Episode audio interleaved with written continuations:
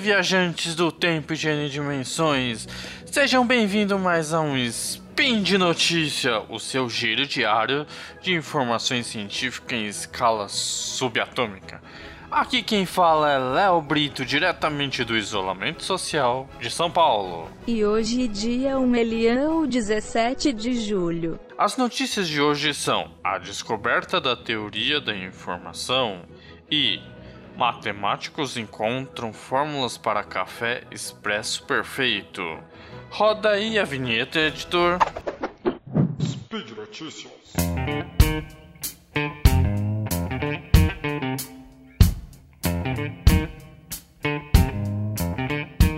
Como eu informei no último Spin de Notícia, número 918, que foi publicado no dia 16 de maio, no seguindo o calendário gregoriano, que eu ia falar sobre uma notícia da teoria da informação. Então bora lá ver essa notícia. A descoberta da teoria da informação. Essa notícia foi publicada na Folha de São Paulo no dia 6 de maio de 2020, segundo o calendário gregoriano do nosso matemático Marcelo Viana, que é diretor-geral do Instituto de Matemática Pura Aplicada, o IMPA, que vocês já ouviram eu falar bastante vezes. Então, é possível medir quanta informação há em um livro, um disco e até neste áudio? No nosso cotidiano sempre teve que especificar as quantidades, isto é, quantos quilos de arroz, litros de leite, metros de barbante, páginas de livros, entre outras.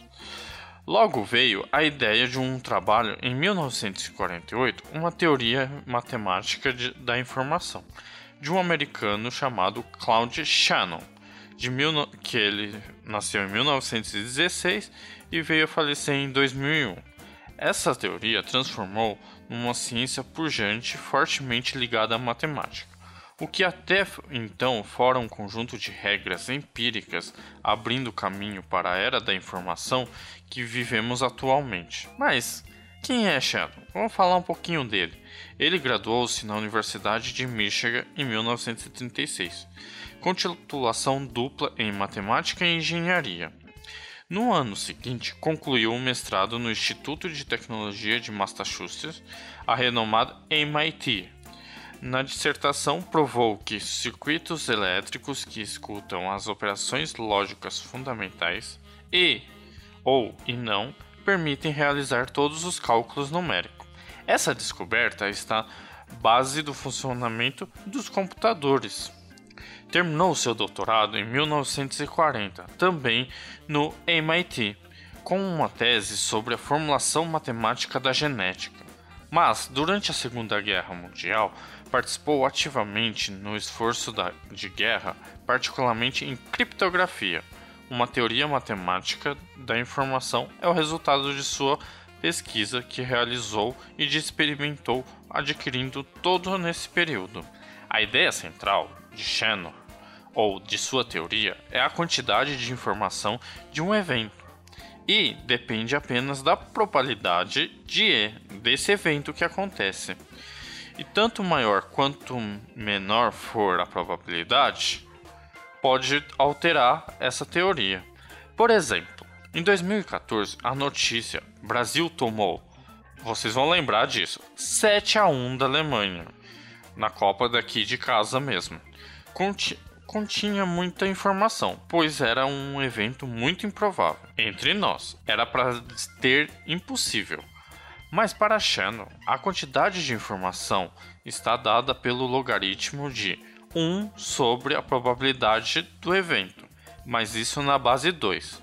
Assim, a quantidade do, de informação de um evento com probabilidade meio, tal como por exemplo a moeda de dar cara ou coroa, é sempre igual a 1.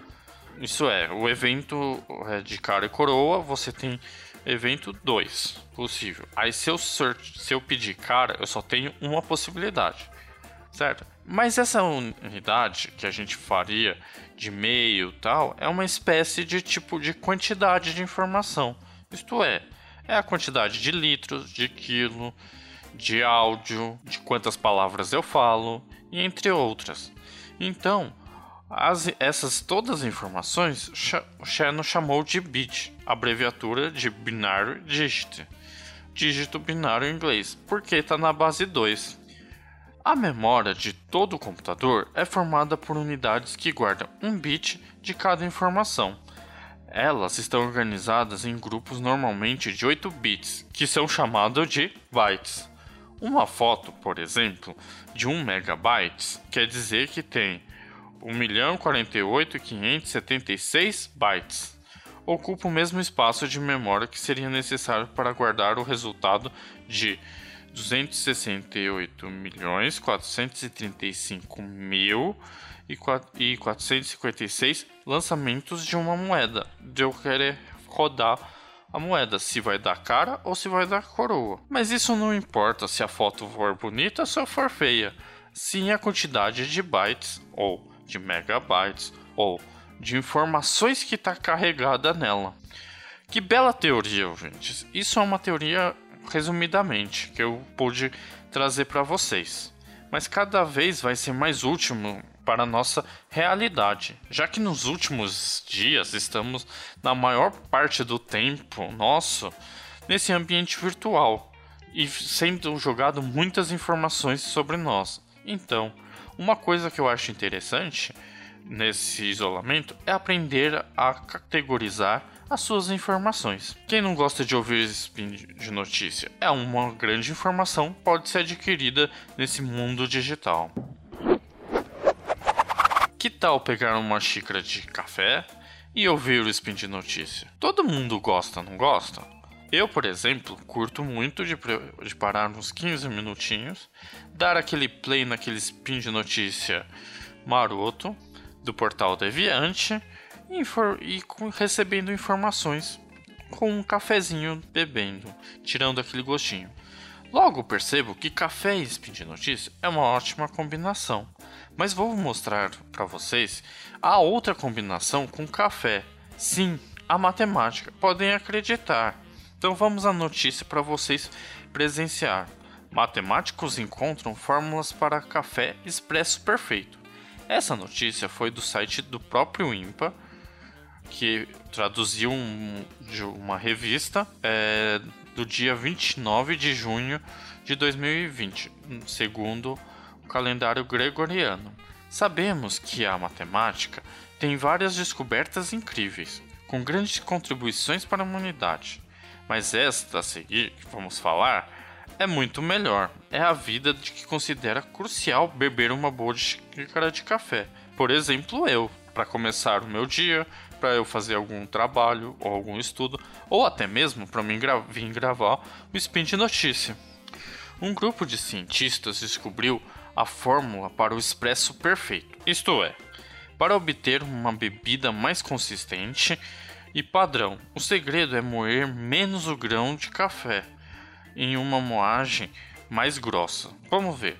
Os estudos foi publicado em janeiro na revista Matter, com o objetivo de investigar qual é a melhor maneira de maximizar o rendimento de menor quantidade possível do café. Na verdade, o pontapé inicial para a pesquisa foi a percepção que, às vezes, duas doses de expresso preparada aparentemente da mesma forma, usando o mesmo café moído, pode ter sabores diferentes. Um matemático da Universidade de Portsmouth, desculpa como sei pronunciar, que é do Reino Unido, Jamie Foster e outros pesquisadores criaram um modelo matemático dos processos que ocorrem no coador da máquina de café expresso.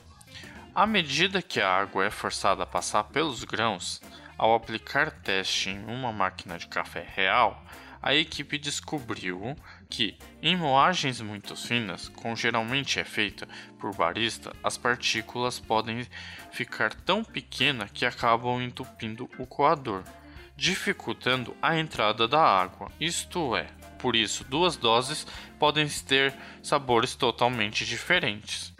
Informa Foster que a chave para tornar a dose reproduzível é que as partículas do grão de café sejam grandes, o suficiente para que o fluxo seja uniforme e previsível mas também o menor possível para maximizar a área de superfície em contato com a água. Além de aprimorar o sabor da bebida, a técnica reduz custo de produção e evita desperdício. Um, em um pequeno teste na cafeteria, numa pequena cafeteria em Oregon, nos Estados Unidos, aderiu à fórmula por um ano e economizou 0,13 dólares, ou isto é, passando em real, aproximadamente 0,56 centavos por bebida, resultando uma economia anual em dólar de 3.620 dólares. Ah, passando mais ou menos para o, o, o nosso convertendo para nosso real seria 15.783,20 centavos. E Foster reafirma: se todos fizessem isso, seria possível economizar bilhões de dólares nessas indústrias de café.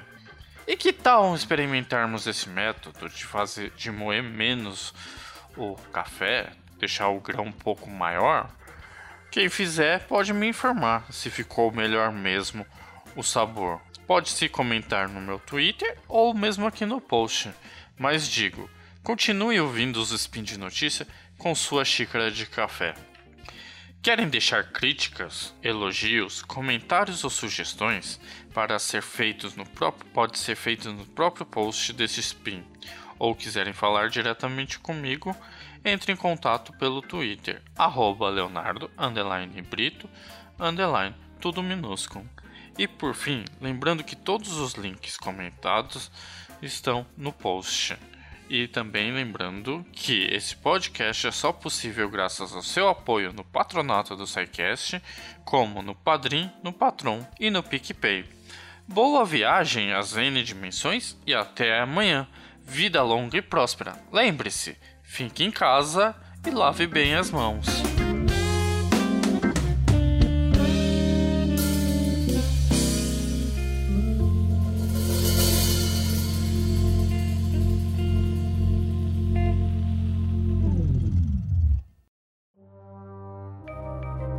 Este programa foi produzido por Mentes Deviantes. deviante.com.br.